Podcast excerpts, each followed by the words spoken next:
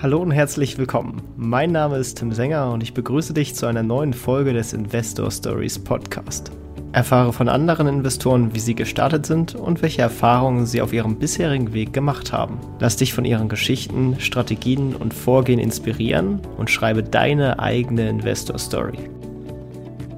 Ja, bevor wir jetzt in das coole Interview mit dem Patrick Seidel reinstarten, äh, kleiner Hinweis, das Ganze ist nämlich sehr lang geworden und deswegen haben wir uns entschlossen, das auf zwei Episoden aufzuteilen und äh, jetzt quasi kommt der erste Teil und äh, in der nächsten Folge hört ihr dann, wie Patricks Geschichte weiterging und was er heute noch so treibt und seine weiteren Ziele sozusagen sind. Jetzt erstmal viel Spaß mit dieser Folge und dann, wie gesagt, nächste Woche geht's weiter. Hallo und herzlich willkommen zum Investor Stories Podcast. Und heute haben wir schon, ja, man kann durchaus sagen, eine Ikone zu Gast. Er hat eine lange Finanzgeschichte hinter sich und das ist Patrick Seidel. Herzlich willkommen im Podcast. Hallo Tim, danke, dass ich hier heute äh, mit dir sprechen kann. Und äh, ja, ich freue mich. Ja, sehr schön. Und ähm, weil du ja doch teilweise eher im Hintergrund agierst und jetzt nicht gerade ähm, immer vom Börsenmedium zum Börsenmedium springst und dich alle kennen, vielleicht starten wir mal mit einer kleinen Einleitung und du erzählst in ein, zwei Sätzen, wer du so bist, was du so machst und was man vielleicht über dich wissen sollte. Ja, ähm, also ich bin äh, jetzt Vorstand äh, der Franka Equity AG. Äh, wir sind eine kleine Beteiligungsgesellschaft, die ähm, 2006 gegründet wurde, äh, haben circa 75 Aktionäre, sind allerdings nicht äh, börsengelistet äh, derzeit. Und ähm, ja, ich suche äh, interessante Anlagemöglichkeiten überall auf der Welt.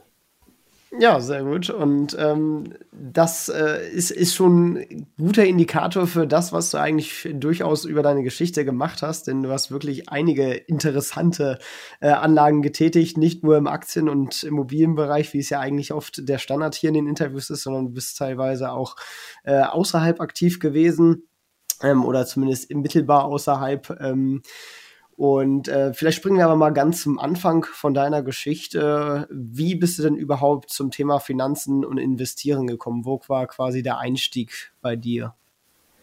Ja, ähm, das ist jetzt ganz banal. Ähm, wir haben also, äh, meine Eltern haben ganz normale Tageszeitung gehabt und ich habe mich äh, schon äh, immer für den Wirtschaftsteil interessiert und da eigentlich äh, für die Börsen, äh, für die Kurse.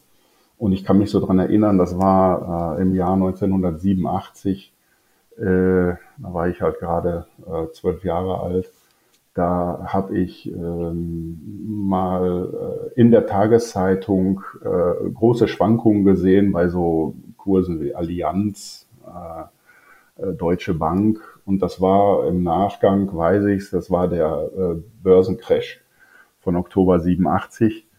Und mich hat halt nur interessiert, es geht rauf und runter und wenn man da jetzt was gekauft hätte, dann äh, hätte ich ja Geld verdient.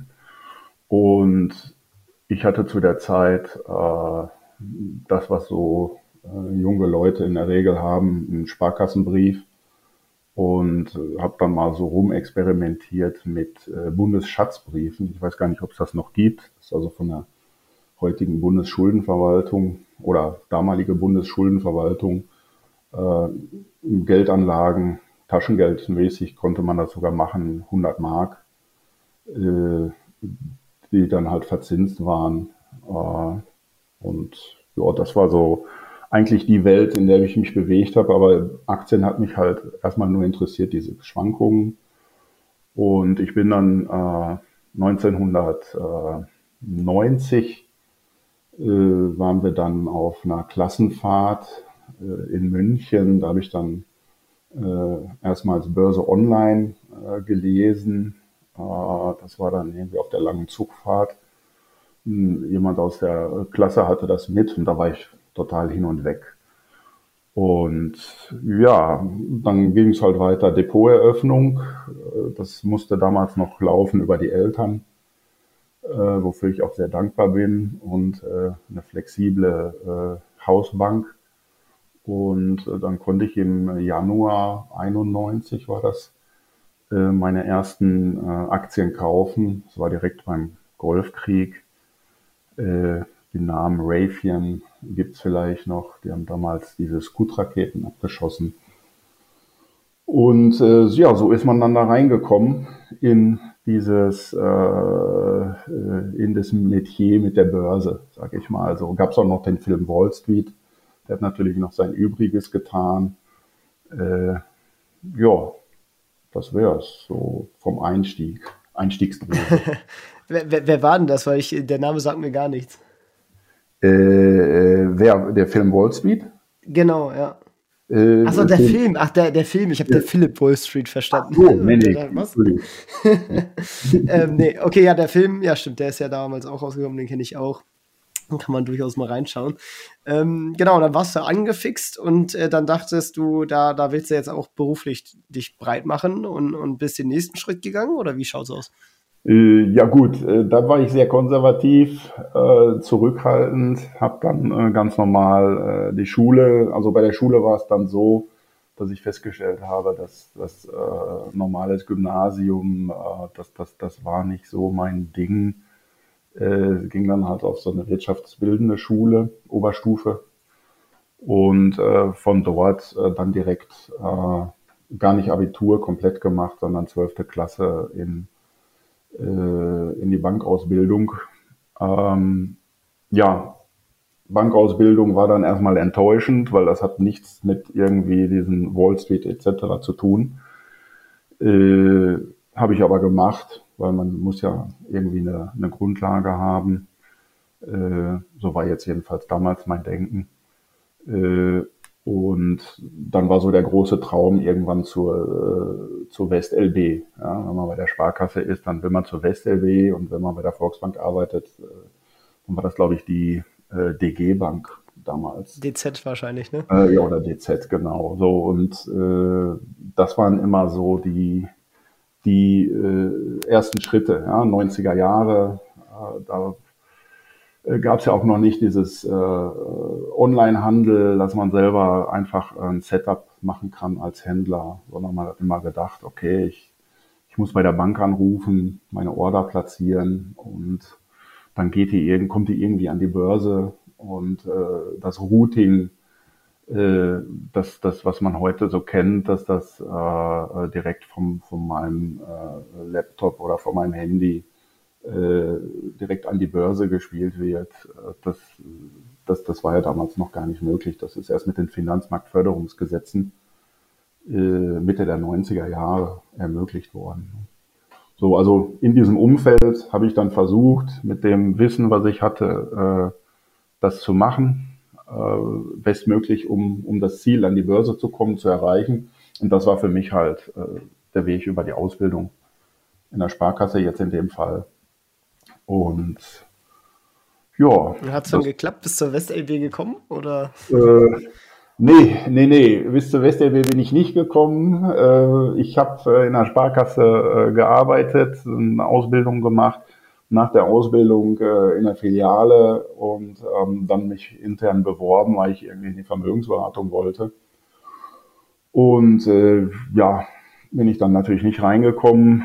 Äh, hat man auch nicht so genau, äh, also so ganz genau weiß ich das heute gar nicht mehr, warum. Ich glaube, ich war zu jung. Äh, das hatte mich, glaube ich, damals ziemlich aufgeregt auch. Und ja, da hatte ich aber dann schon über einen Kollegen, der auch immer äh, meinte, Börse ist interessant, äh, äh, der bei der Sparkasse ebenfalls tätig war, der kannte einen, einen äh, ja, ich weiß nicht, ob das ein Makler äh, war, äh, damals gab es ja noch das Parkett in Düsseldorf. Äh, also die, die, die Börsen war, gab es ja noch Parketthandel, das war so ein, so ein grüne, grünes äh, Linoleum. Ähm, das war so damals die nächste heilige Stätte, nenne ich es mal so. Und da hatten wir dann Kontakt zu so einem Makler und den hatten wir dann auch mal besucht und er hat uns erzählt, äh, äh, wie er da handelt. Und dann lief im, im Hintergrund, lief da immer Videotext, ja, Videotext äh, war ich ganz begeistert, dass er da New York guckte und äh, da habe ich gesagt, ich, ich äh, Sparkasse, das, das geht nicht mehr. Und dann habe ich ähm, mich zum, zum äh, ja, zu meinen Eltern damals gegangen und habe denen gesagt, äh, ich, ich muss irgendwie an die Börse jetzt, äh, ich habe jetzt alles gemacht, habe jetzt Ausbildung gemacht, habe jetzt da in einer Zweigstelle gearbeitet, aber das ist, das geht so nicht. Ja, das, ist, das kann ich nicht. Und äh, ja, so ist es dann gekommen, dass ich ein halbes Jahr vorher gekündigt habe, habe ich gesagt, äh, Mitte äh, Juni 99 äh, höre ich auf. Das habe ich irgendwie an Ende, Ende 98 gesagt. Und ähm, durch einen Zufall bin ich dann äh, in ein, äh, habe ich einen Kontakt bekommen zu einem Handelshaus, die darauf spezialisiert äh, waren, ähm, nicht notierte vorbörsliche äh, Aktien äh, zu handeln. Und damals, äh, vielleicht ähm, ist das noch so bekannt, es gab den neuen Markt, das fing damals an zu boomen und äh, ja, dieses Handelshaus, AHAC Wertpapierhandelshaus hießen die, glaube ich, noch damals. Äh, die suchten Leute händeringend und da habe ich dann äh, halt praktisch direkt von der Bank als Händler dann angefangen. Und wie kann man sich das dann genau vorstellen? Also was macht man dann da? Oder also was bedeutet das Handeln? Verbindest du dann einfach nur Käufer und Verkäufer, weil es ja noch keine Börse gibt quasi für diese nicht äh, notierten vorbörslichen Wertpapiere oder wie sah das quasi dann genau aus? Ja, äh, also es war damals äh, so, äh, als erstes denkt man so, Handel, alles toll und du bist jetzt Händler. Das erste, was ich gemacht habe, ich war im Archiv und da war ich, glaube ich, drei Wochen und musste eine Liste erstellen von allen möglichen Aktiengesellschaften, die, von denen ich noch nie gehört habe äh, und zwar Anzahl der Aktien aus den Geschäftsberichten raussuchen, neueste Geschäftsberichte suchen, äh, das Geschäftsjahr herausfinden, alles in eine, äh, ich glaube damals war das schon Excel, Excel-Tabelle, ähm, das auf jeden Fall in eine Liste zu machen und äh, da, wo, wo man nichts Aktuelles hat, die Gesellschaft kontaktieren und die Informationen und Daten besorgen. Das war der Einstieg in den Handel und heute äh, bin ich da sehr äh, froh drüber, weil ähm, die wichtigste Lehre und das, was ich als sehr oft auch bei Wirtschaftsjournalisten zum Beispiel auch sehr oft äh, mitbekomme, ähm, äh, man sollte wissen, wie viel Aktien hat ein Unternehmen herausgegeben. Also wie viele sind gerade im Handel, beziehungsweise wie viele Aktien kann das Unternehmen noch emittieren. Das ist äh, eines der wichtigsten äh, Elemente, um, um den Wert deiner Anlage bemessen zu können. Na, das damals in den drei Wochen, wo ich ja da im, im Archiv war, war es nicht so schön, aber das hat, war eine wirklich wichtige Lektion. Ähm, und jetzt auf den Handel zu kommen, äh, das fing dann wirklich so an. Man hatte, äh, ich glaube, vier Telefone und oder vier Telefonleitungen. Und äh, ja, es war halt so, den ganzen Tag hast du am Telefon, äh, dann ging es immer darum, äh, die Kurse äh, einzustellen. Wir hatten also damals, äh, ich habe es vorhin schon erwähnt, Videotext war damals noch ein wichtiges, äh, ein wichtiges Medium, wo viele Leute drauf geguckt haben. Äh, Internetseite äh, auch und äh, natürlich ähm, war es so, man musste auch ungefähr immer die Handelsbestände wissen, weil, jetzt ist der große Unterschied zum, zum Börsenhandel, äh, es gab immer, äh, also nicht nur Zusammenführen von Angebot und Nachfrage, sondern äh, wir haben immer aus dem Bestand gehandelt. Das heißt, man musste äh, wissen, wie viele Aktien habe ich, wo kriege ich neue Aktien her, wenn ich welche brauche, äh, beziehungsweise wenn ich äh, zu viele bekomme, wo, äh, wie viele kann ich nehmen und ähm, wie weit muss ich einen Kurs bewegen, dass ich ungefähr äh, auf ein Niveau wieder komme, wo ich, wo ich dann wieder äh, neue Käufer oder äh, Verkäufer halt anspreche, je nachdem in welche Richtung. Ne, das war also schon äh, Eigenhandel ist, ist, ist auch schon äh, nicht nur marktgetrieben, sondern man selber ist auch ein bisschen, bisschen der Markt. Ne? Das kann natürlich auch äh, teuer werden, wenn man sich da vertut und äh, stillhält, wenn von überall Stücke kommen und man hat eine Information nicht, äh, die die anderen haben. Und äh, ja, das, das hatten wir dann auch erlebt und das war dann ganz speziell äh, die Phase, äh, als der neue Markt dann, als die Party over war, sag ich mal. Dann, dann dominierten halt Verkäufer. Mhm. Und du musstest ja quasi dann immer die Gegenposition einnehmen, theoretisch, wenn du hättest handeln wollen oder zumindest wissen, an denen du es dann hättest weiterverkaufen können, wenn du den Verkäufern das abgekauft hättest. Und die fanden sich dann wahrscheinlich nicht so leicht in, in der Zeit, dann, wo der Markt zusammengeklappt ist. Mhm. Ja, das, äh, ja, äh, ich weiß nicht, wie das heute wäre. Ja, ob man das heute äh, irgendwie, was weiß ich, über irgendwelche Telegram-Gruppen organisieren kann. Ich meine, das gibt's ja immer noch, dass man äh, äh, unnotierte äh, Stücke handelt. Ja, das, äh, das ist ja nicht gestorben, äh, dieses, ähm, dieser Wille, sich irgendwie von Stücken zu, zu trennen oder irgendwelche zu, zu kaufen. Das Problem ist nur, heute ist die ja, die Regulatorik eine ganz andere als von vor 20, 25 Jahren. Also ich möchte sagen, dass das solche, so eine Firma oder sowas, was es damals gehabt hat, das ist, ist heute gar nicht mehr möglich. Ähm, äh, also nicht so einfach möglich.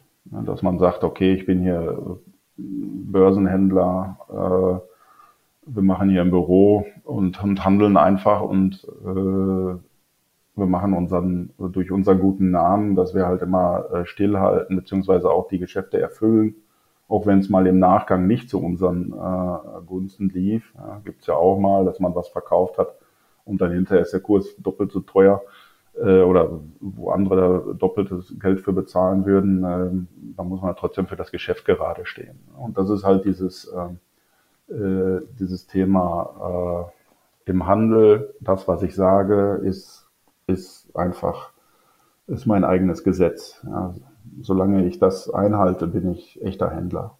Hast du neben deiner Händlertätigkeit auch noch privat an der Börse dann zu der Zeit agiert oder wie insgesamt ist quasi für dich persönlich jetzt der Börsenboom 2000 und, und danach der Crash quasi abgelaufen? Äh, ja gut, also ich habe ja schon Anfang der 90er meinen ersten Trade gemacht. Das lief also äh, sehr gut bis 94 war das, glaube ich. 94 ähm, habe ich dann angefangen, also mit Devisen, Optionsscheinen was zu machen. Und damals gab es dann in Italien wieder mal ähm, Parlamentswahlen, äh, Silvio Berlusconi, Forza Italia. Und äh, ja, da habe ich mein erstes richtiges, äh, richtigen Verlust gemacht. Und der hatte mich dann so weit runtergezogen, dass ich äh, bis, ja, ich glaube sogar bis äh, 99, bis ich äh, wirklich im Handel dort angefangen habe, habe ich keine Aktien mehr angefasst. So, und äh, als ich dann natürlich da saß äh, im Handel, was ich immer machen wollte, aber ich habe ich für mich selber jetzt nicht unbedingt umgesetzt. Äh, allerdings, wenn man da ist, dann, dann fängt man zwangsläufig wieder an. Das ist auch so ähnlich. Es, es gibt ja einen bekannten, oder damals jedenfalls sehr bekannten äh, Bücherschreiber, Anleger, äh, Guru, äh, André Costolani, der ist 2001 äh, gestorben, äh, im wirklich biblischen Alter. Und der hat ja damals so gesagt, die Börse, wer einmal an der Börse war, der wird immer wieder zurückkommen, auch wenn er mal zwischenzeitlich damit nichts zu tun haben will. Er kommt immer wieder zurück. Und ja, so war das dann bei mir Mitte der 90er weg, äh, nachdem man sich richtig die Finger verbrannt hat. Und äh, dann Ende der 90er wieder angefangen. Dann natürlich, wie es bei jedem äh, Boom ist, ganz einfaches Geld verdient. Ähm, das ist so, so ein bisschen die Gefahr, die ich jetzt für heute sehe, aber kommen wir vielleicht später drauf. Und ja, dann macht das natürlich psychologisch äh, mit jemandem etwas, dass man denkt, äh, ich, alles, was ich anfasse, wird zu Gold. Und das hat man dann natürlich im Jahr 2002 äh, dann so gesehen, dass erstens gegen diese Handelsplattform, diese Firma, äh, wo ich gearbeitet habe, die ging dann so langsam, äh, äh, ja, man hat gemerkt, dass es äh, nicht mehr, äh, nicht mehr so gut weiterläuft. Und dann guckt man sich halt um, was man noch für einen Job machen kann. Und die Investments in äh, Beteiligungsgesellschaften waren so damals äh, die, die Dinger, die man äh, haben muss. Ja. Jeder, jeder, der irgendwie was im Markt so zu tun hatte, hatte eine Beteiligungsgesellschaft. Äh, und ähm, man kaufte die Anteile oder Aktien an Beteiligungsgesellschaften, weil äh, man damit dachte, äh, dass man vorbörslich ganz früh bei jungen Firmen dabei ist, die dann irgendwie an die Börse kommen und äh, dann verdient man das zigfache. So, und dann wurden die damaligen, die Vorstände wurden dann halt so gehypt, äh, dass die halt wüssten, äh, wie man wie man es macht. Ja, so, das, das ist so das, das Ding. Und ich habe natürlich auch an sowas gedacht und äh, damals ja, wieder eingezahlt, sage ich mal. Das war dann so 2003 sind die Stücke dann irgendwie ausgebucht worden. Wir hatten dann nochmal was versucht, Aufsichtsrat, äh, die Firma zu retten. Das war damals die Vestec Finanz AG. Äh, der Matthias Schmidt, äh, der war mit mir damals dort im Aufsichtsrat. Äh, Matthias Schmidt ist vielleicht auch bekannt, den hast du, glaube ich, auch schon mal interviewt. Genau, der war auch schon mal im Podcast, kann ich gerne genau, in der genau. Beschreibung verlinken. Ja, also vor 20 Jahren, äh, schöne Grüße, wenn er das hört äh, haben wir mal, das war so mein erstes Ding, wo ich versucht habe, eine Firma zu retten. Die war aber schon so weit äh, im Sumpf, äh, da, da ging nichts. Sumpf heißt jetzt in dem Punkt äh, Beraterverträge, Verträge, äh, die nicht unbedingt zum Vorteil äh, der Gesellschaft äh, äh, äh, sind, allerdings in der damaligen Zeit halt wirklich, äh, ja, man dachte halt einfach, ja, ich habe hier eine Firma, äh, die haben irgendwelche Leute, die haben eine Idee. Ich äh, nehme die halt und bringe die an die Börse und dann habe ich mich schon wieder von der Firma verabschiedet und dann waren die Verträge auch entsprechend so äh, aufgesetzt, dass man hinterher, wenn dann die Krise da ist, sagt man sich, boah, wie konnte das passieren? Also das ist zum Beispiel dann die nächste äh, wichtigste Sache. Äh, immer äh, neben der Anzahl von Aktien, die rausgegeben wurden, neben dem, dass man Leute äh, äh, nur Leute mit Leuten handeln soll, äh, die halt immer ihr Wort halten, wäre das nächste Wichtige äh, immer, auch wenn es schwerfällt, äh, die Verträge nachgucken, die im Hintergrund sind. Das heißt auch die Prospekte gucken, die Risikoberichte. Das ist immer, immer so eine wichtige Sache, die gerne mal übersehen wird und die natürlich auch von sehr guten Marketing-Agenturen äh, äh, dann auch übergangen werden oder so äh, äh, umgeschrieben werden, dass es halt juristisch passt, aber äh, man halt nicht drauf guckt. Ja. Steht zwar da, aber äh, keiner redet drüber. Ja, das, das ist eine wichtige Sache, die man sich auch im, im Hinterkopf halten muss, wenn man investiert. Okay, ja, spannend. Und, und, und, und wie, wie ging es dann weiter, wenn du, als du da quasi rausgekommen bist? Äh, ja, das war dann äh, das Jahr 2003, genau, 2002 äh, habe ich aufgehört, nee, 2002 habe ich aufgehört, also 1.1.2002 äh, habe ich angefangen beim Handelshaus in Köln also in, in eins war der Crash, äh, dann ging es langsam runter mit der Firma, da habe ich mich schon umbeworben. Und äh, ja, weil der habe ich halt Glück gehabt, weil der Name der Firma bekannt war. Äh, AHAC äh, kannten halt einige. Dann war das halt ein bisschen leichter, äh, war in Bewerbung. Äh, also die Einladung zu bekommen. Allerdings das Bewerbungsgespräch war sehr einfach. Das habe ich später in meinen Firmen auch so gehalten. Ganz einfach äh, Handshake und das erste, was wir machen, war äh, Kopfrechentest. Also 10 oder 20 Aufgaben in äh, also fünf oder sechs Minuten. Und äh, das musste man ausrechnen und ich glaube mehr als ein Fehler, äh, dann konnte man auch sofort wieder gehen. Ja, das war dann so die Einstellungsgespräche bei uns im Handel und auch in dieser Firma, wo ich äh, dann am 01.01.2002 angefangen habe und da äh, habe ich erst äh, prädestiniert durch die vorherige Tätigkeit äh, bei äh, Nebenwerten äh, ein bisschen was gehandelt. Also das war der, äh, der Unterschied ähm, im Jahr 2002 zu der Zeit vorher bei diesem Handelshaus für Ungelistete. war, dass äh, man hier jetzt komplett vor dem Schirm saß. Also es hatte äh, nichts mehr mit Telefonhandel. Es gab nur noch eine Direktverbindung äh, zu, wir hatten zu der Zeit, glaube ich, zwei Runner in Frankfurt äh, auf dem Parkett. Da hatten wir halt eine Standleitung. Und immer wenn irgendwie, man hatte Werte zugeteilt, äh, wenn zum Beispiel jetzt äh, Deutsche Telekom irgendwie äh, an, einer, an einem runden Preis war oder, oder halbe, halbe Euro äh, äh, Marke, ähm, dann war es in der Regel so, dass, dass auf dem Parkett in Frankfurt ein paar äh, Orders lagen. Und ähm, auf Xetra äh, da dann schon vielleicht ein anderer Preis war und da waren halt ein paar Cent Arbitrage zu machen. Und wenn man halt einen Runner hatte, der auf dem Parkett war, dann hat man dem schnell zu, zugerufen, so eine, so eine Telefon, äh, so, so, so, so eine Mikrofonanlage und dann hat man dem halt zugerufen, hier äh, Telekom, Telekom. Und dann rannte der dahin zur Schranke, zum Makler und äh, hat dann noch versucht, da äh, Stücke, Stücke zu platzieren. Ja, das war natürlich äh, die schnellste Variante im Vergleich jetzt zu, zur Ordereingabe. Ja. Und man konnte auch dann ungefähr sehen, ob noch mehr Stücke da sind oder nicht. Das, das hat er einem dann direkt auch so äh, erzählt. Ähm, und darauf konnte man halt ein bisschen Arbitrage machen. Also 10.000 10.000 auf, auf 10 Cent. Ja, das hat man da schon mal ein Tausender äh, schnell verdient. Nach Kosten dann, was weiß ich, 900. Äh, und das war so unser Tagesgeschäft. Also ein kompletter Unterschied zu dem, was, äh, was ich vorher hatte. Vorher habe ich halt aus dem Orderbuch gehandelt, äh, beziehungsweise ich stellte das Buch. Und da war es wichtig, auch Hintergründe zu einer Firma zu kennen und Aktionärsstruktur.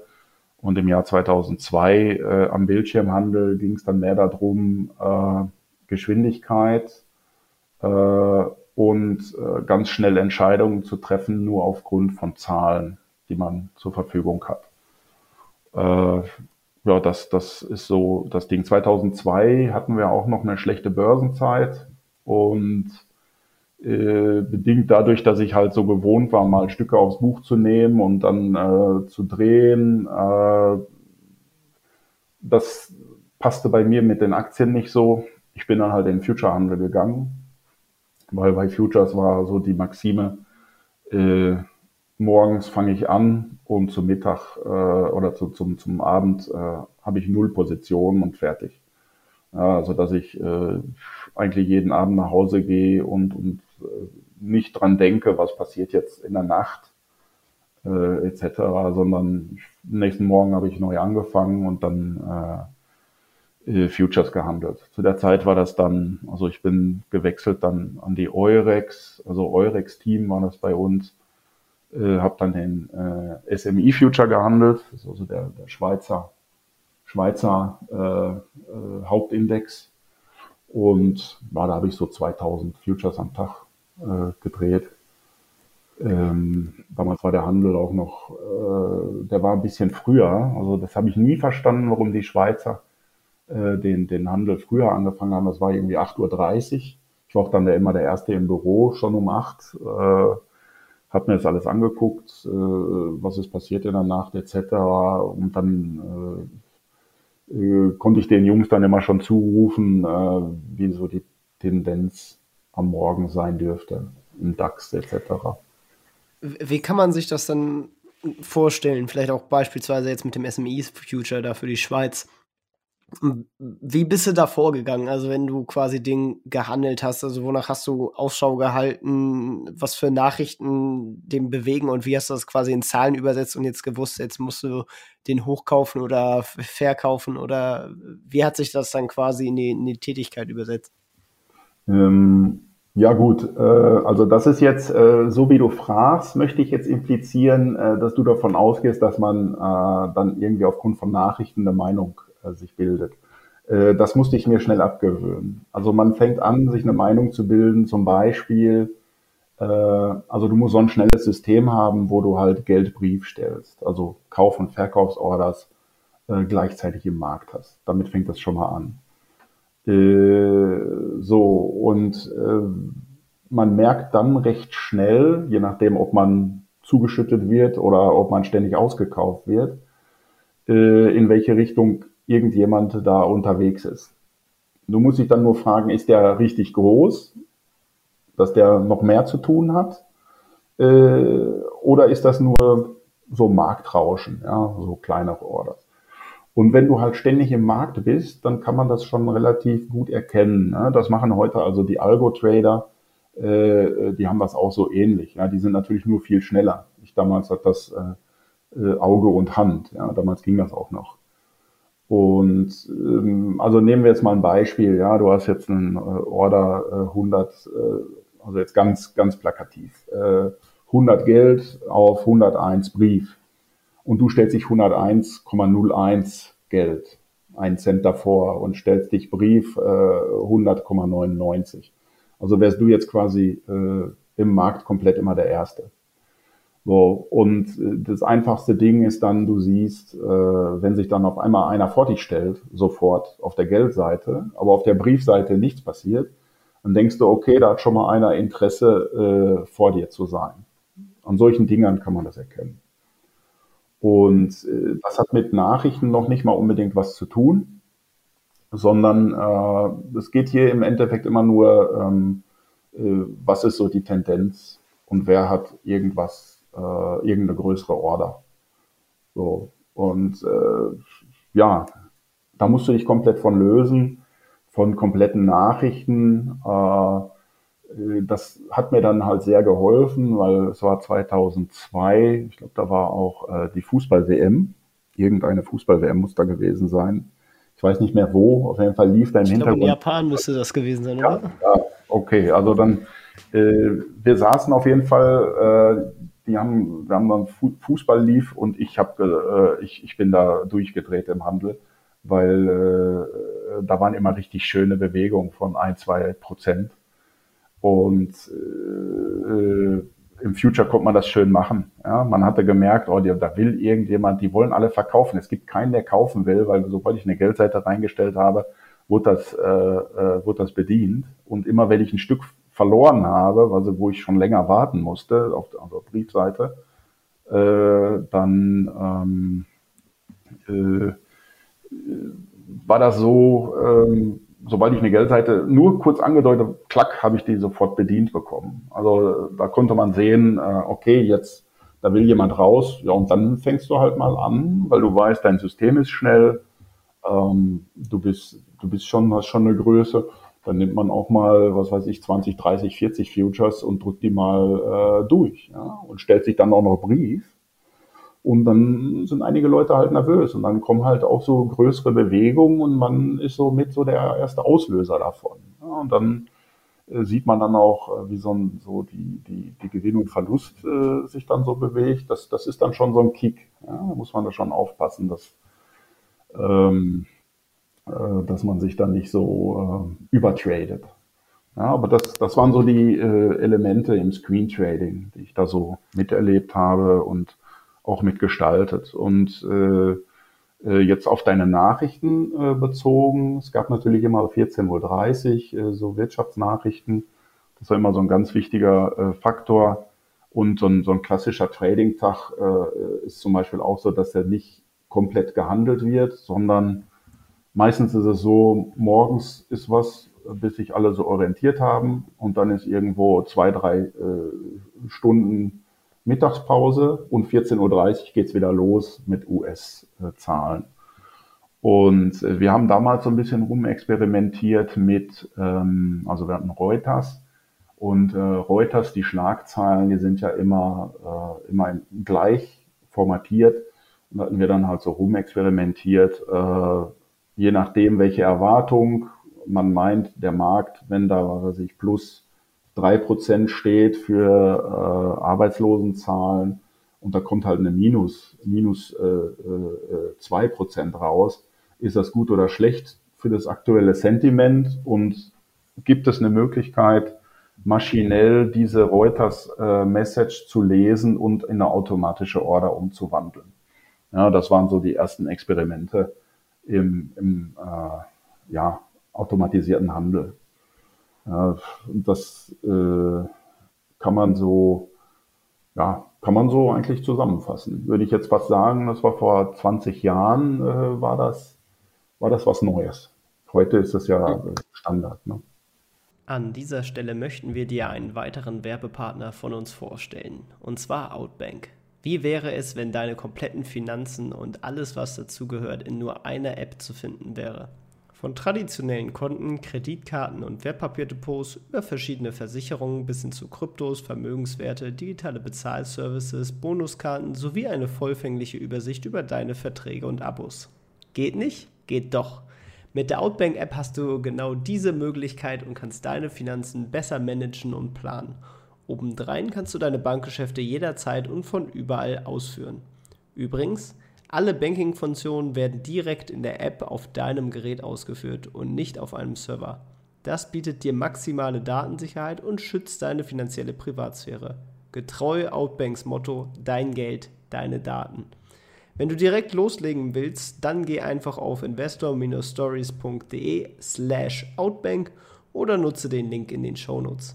In Folge 206 haben wir übrigens mit dem Geschäftsführer und dem CIO von Outbank gesprochen. Den Link zur Folge findest du ebenso in den Shownotes. Und jetzt viel Spaß bei der weiteren Folge. Ja.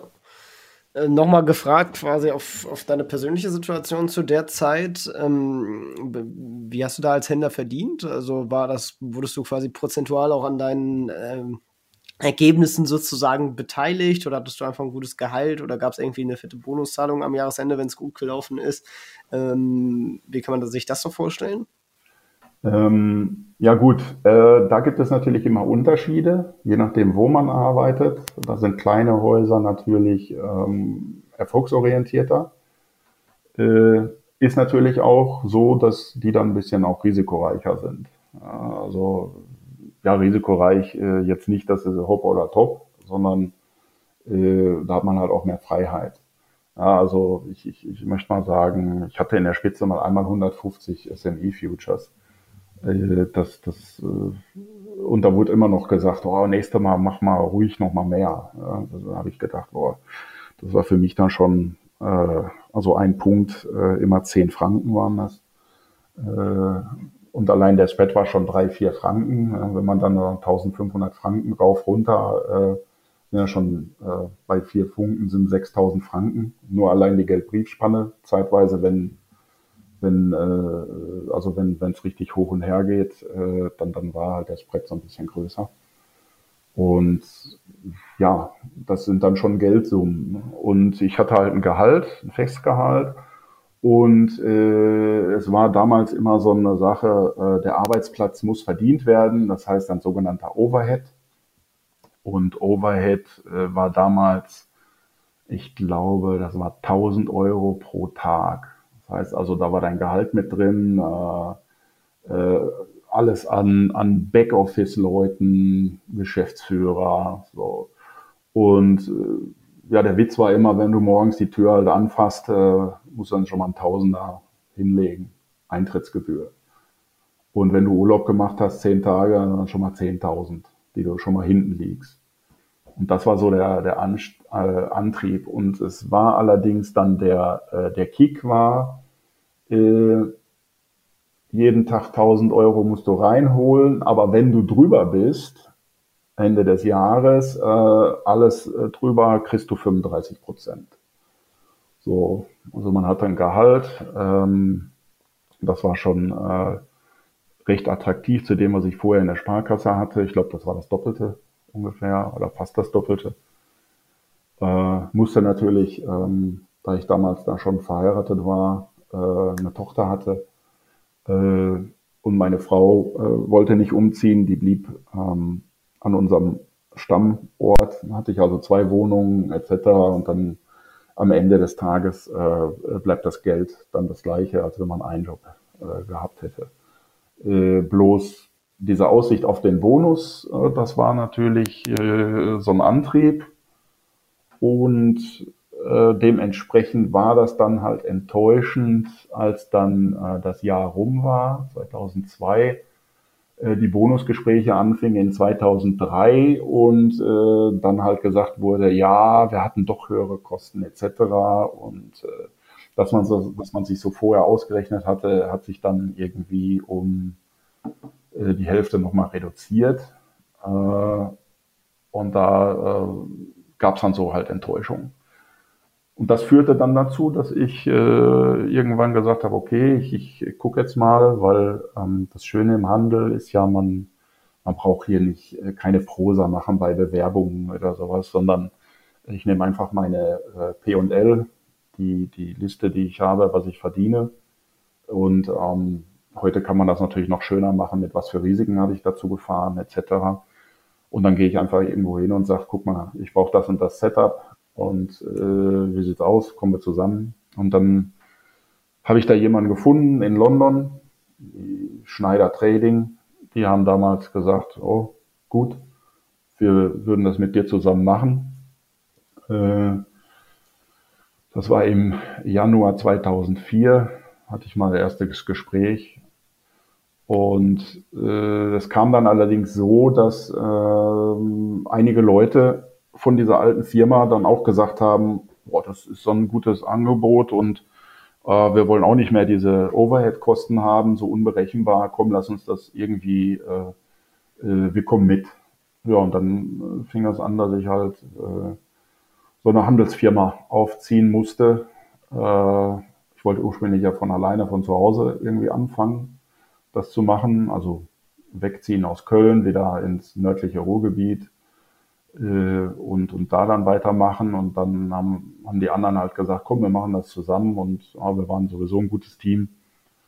Und äh, ja, wenn das jemand organisieren kann, dann, dann mach du das. Und dann habe ich halt in Düsseldorf ein Büro gesucht. Und äh, das war auf der Klosterstraße.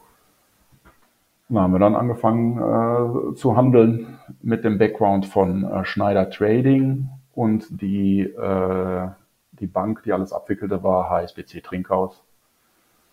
Und ähm, da waren wir, glaube ich, sieben, ja, sieben Leute, sieben Händler. Und das war die heutige Franka Trading, damals ITG Independent Trading GmbH, weil wir einfach unabhängig sein wollten. Hm. Und das war jetzt quasi dann aber auch wieder so eine Art Arbitragehandel, den ihr da betrieben habt? Oder wie kann man sich das vorstellen, was ihr da dann genau gehandelt habt? Genau. Also wir haben quasi ähm, also äh, wie gesagt, äh, äh, 2000 fing so dieser Screen Trading Handel an und äh, das erste Setup war, dass man halt ähm, gewaltig viele Maschinen brauchte und, und Serverraum etc. Und wir haben uns halt gesagt, okay, wir brauchen jetzt vielleicht keine EDV-Leute, die dann äh, in dem Overhead sind. Oder wir brauchen keine Sekretärin, äh, weil das, was wir machen, das äh, geht, ist relativ simpel. Es muss schnell sein, äh, es muss äh, stabil sein in, in, in, ähm, in der Leitung etc. Und äh, dann soll das äh, optimal sein und der Rest sollte möglichst schlank sein, also so wie, wie so ein Aldi. Ja. So, und äh, das war so das Setup. Und dann haben wir das gemacht, was wir vorher immer gemacht haben. Also rein Screenhandel, Arbitrage, äh, beim Future habe ich halt nicht arbitriert. Ich hatte dann immer nach, nach, ähm, nach diesen ähm, Setups, was ich vorhin beschrieben habe, äh, äh, immer gehandelt. Und so haben wir dann angefangen. Okay, spannend. Und das äh, hat sich dann auch ausgezahlt oder äh, war es schwierig am Anfang oder ähm, durch eure Kontakte hattet ihr dann schon quasi das, wie ihr äh, gutes Standing, sage ich mal, als Firma, um das aufzubauen oder wie, wie, wie lief das ab? Ähm, ja, Kontakte sind in dem Fall ja nicht notwendig. Also wenn du rein Screenhandel machst, brauchst du keine Kontakte, sondern es ist eher Vereinsamung. Ja, äh, also du, ja stimmt auch. ja, weil äh, du brauchst einfach einen Kontakt zum, zum Clearer. Ja, und äh, wenn du den hast, äh, dann, dann ist das sehr beschränkt, die Anzahl der Leute, mit denen du zu tun hast. Ähm, ja, ich sag mal so, für mich jetzt als derjenige, der das alles angefangen hat, ich habe mein gesamtes, also ich habe ja fett eingezahlt, habe ich ja vorhin gesagt, habe aber trotzdem äh, wieder viel erhandelt. Also es ist immer so, äh, kommen und gehen. Äh, nur die, die Schwankungen sollten halt äh, mit zunehmendem Alter kleiner werden in einem eigenen Vermögensbereich. nur damals war die Sache so, habe so viel Vertrauen gehabt in die Leute, mit denen ich zusammenarbeite, ähm, weil die, die, die wussten, worum es geht. Ich, ich, ich wusste auch, worum es geht. Und dann haben wir äh, damals, ich glaube, ich habe für 100.000 Euro nur äh, Kabel verlegt in diesem Büro, äh, alles geguckt, kamen Leute aus ähm, von Schneider, die haben den, den Server aufgesetzt, Verbindung mit, mit London, Standleitung hatten wir sogar in den ersten zwei Jahren, äh, was man heute alles nicht mehr braucht. Aber für uns war das trotzdem schlanker und wir hatten dann halt ein Overhead, das war irgendwie äh, von ehemals 1000 Euro pro Tag, waren das dann irgendwie nur noch 150 pro Tag. Und das fanden wir alle super gut. Weil 150 Euro haben uns alle gesagt, boah, äh, das, das verdiene ich ja locker irgendwie.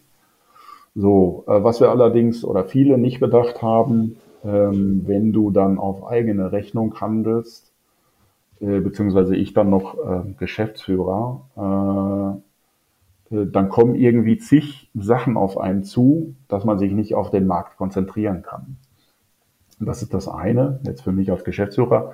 Und für die Händler äh, das Entscheidende, wenn du mit deinem eigenen Geld anfängst zu handeln, ist das psychologisch äh, nochmal was ganz anderes, als äh, wenn du jetzt das für eine Firma machst. Das habe ich also festgestellt, äh, sind also einige Leute, äh, die ich kenne, die, die gute Händler sind, zweifelsohne aber als es ums eigene Geld ging und äh, manuelles Trading, äh, haben die, äh, ja, die haben das nicht, nicht geschafft, psychisch.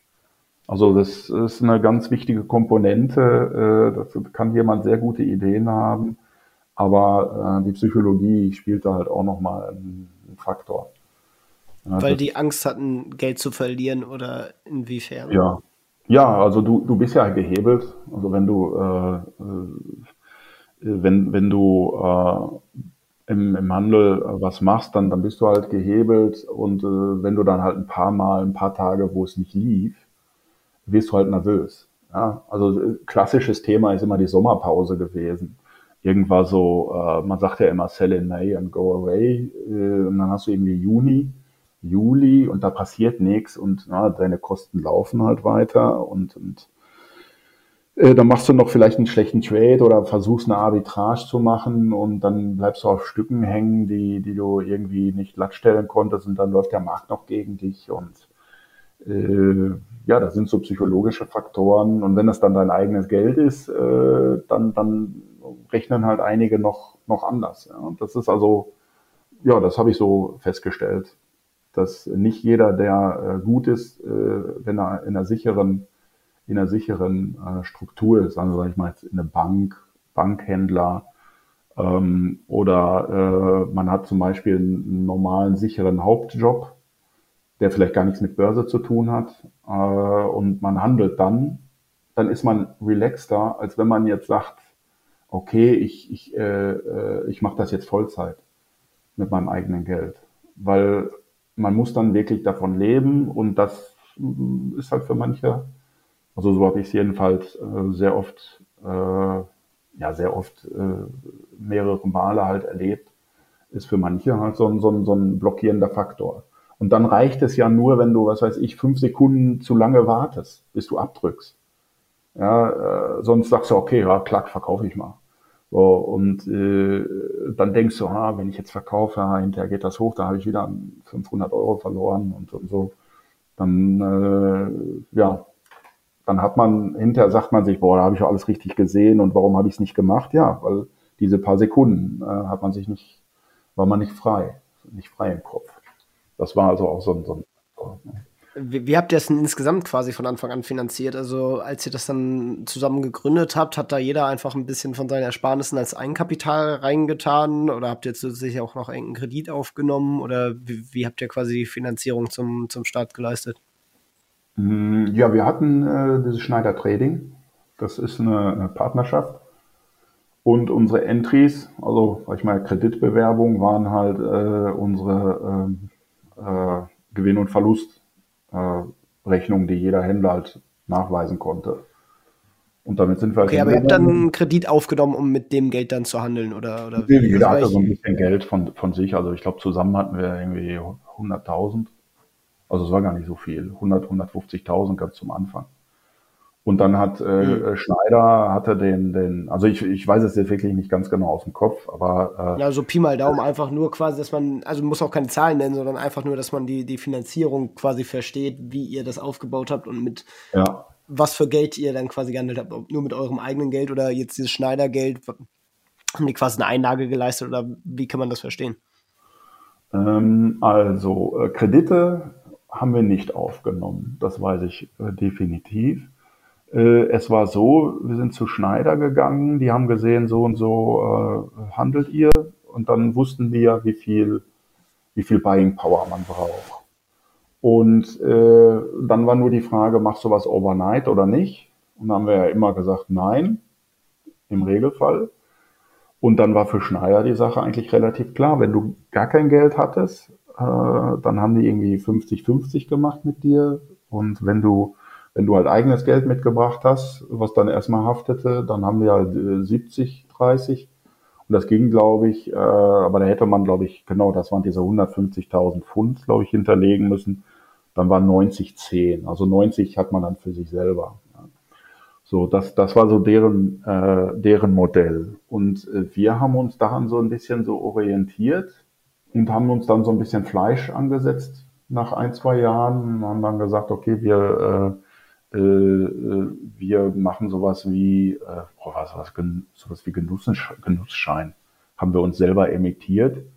Äh, und das war dann unser Haftungskapital. Also die Händler haben sich da selber das Geld äh, zusammengestellt hinterher, weil die Prozentsätze, die wir ausgezahlt bekommen haben, die waren ja dann immer höher, um, umso mehr Geld man ansammelte auf seinem eigenen Konto. Und äh, dann haben wir halt irgendwann gesagt, okay, äh, und Trinkhaus und Burkhardt hat uns auch gesagt, ähm, auch ihr könnt auch direkt zu, zu uns kommen. Und die äh, Londoner, die waren auch mehr so auf Screen Trading mit Futures. Und wir waren halt so ein bisschen exotisch, weil wir auch nach Frankfurt äh, handeln wollten, beziehungsweise auch Regionalbörsen. Und das war nicht so äh, von der Abwicklung her nicht so das, was so die Londoner so mochten. Ja, weil der deutsche Markt halt so ein bisschen, bisschen besonders ist bei, bei Abwicklung über Regionalbörsen.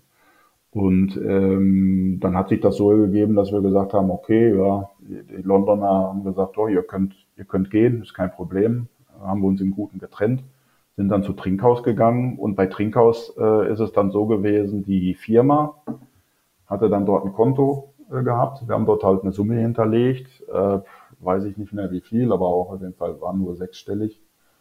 Und äh, die wussten unser Risikoprofil, haben wir mit denen äh, halt natürlich alles vorher besprochen. Und da war halt ein Teil äh, Geld der Händler. Jeder hatte eine Einlage gemacht, die wurde auch verzinst und äh, war dann auch gewinnabhängig äh, die Auszahlung, je nachdem, wie der Händler äh, sein Handelskonto dann hatte. Da gab es dann so eine Innengesellschaft. Und das ist dann äh, ja ein paar Jahre so gelaufen.